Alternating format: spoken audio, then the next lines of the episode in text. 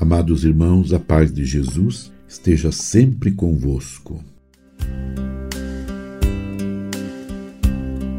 O tempo da Quaresma é um momento oportuno para vivermos a conversão exigida por Jesus.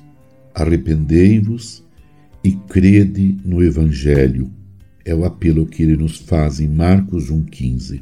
A penitência do tempo quaresmal não deve ser apenas interna e individual, mas também externa e social. A prática da penitência, de acordo com as possibilidades de nosso tempo, as realidades de cada região e as condições dos fiéis. A campanha da fraternidade é, a cada ano, uma iniciativa concreta para realizarmos ações que testemunhem um profundo arrependimento e uma verdadeira conversão em âmbito pessoal, comunitário, eclesial e social.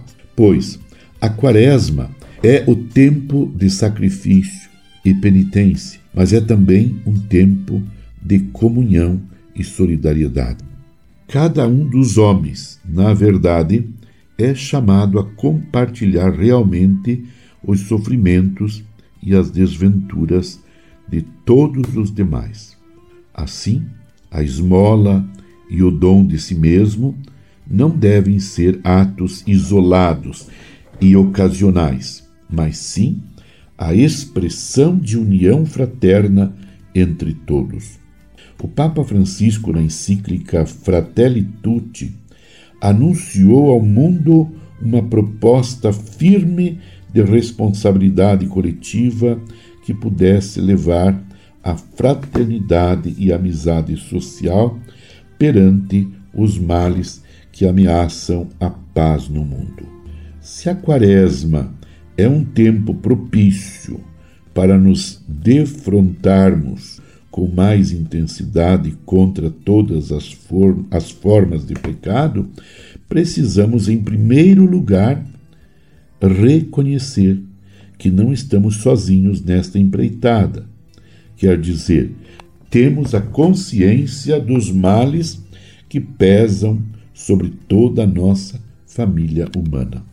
A campanha da fraternidade deste ano traz consigo o convite a um amor que ultrapassa as barreiras da geografia e do espaço.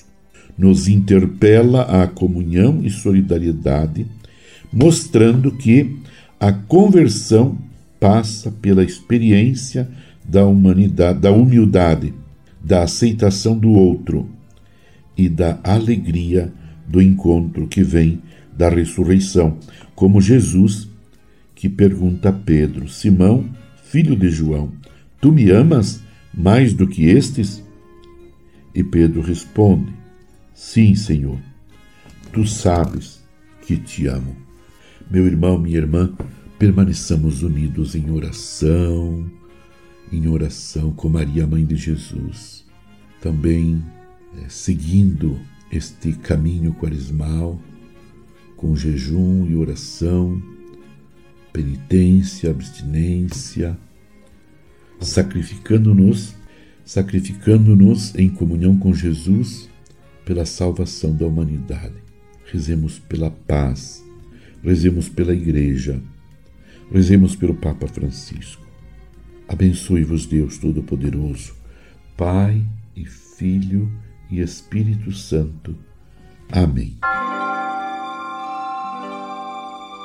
Você ouviu Palavra de Fé com Dom Celso Antônio Marchiori.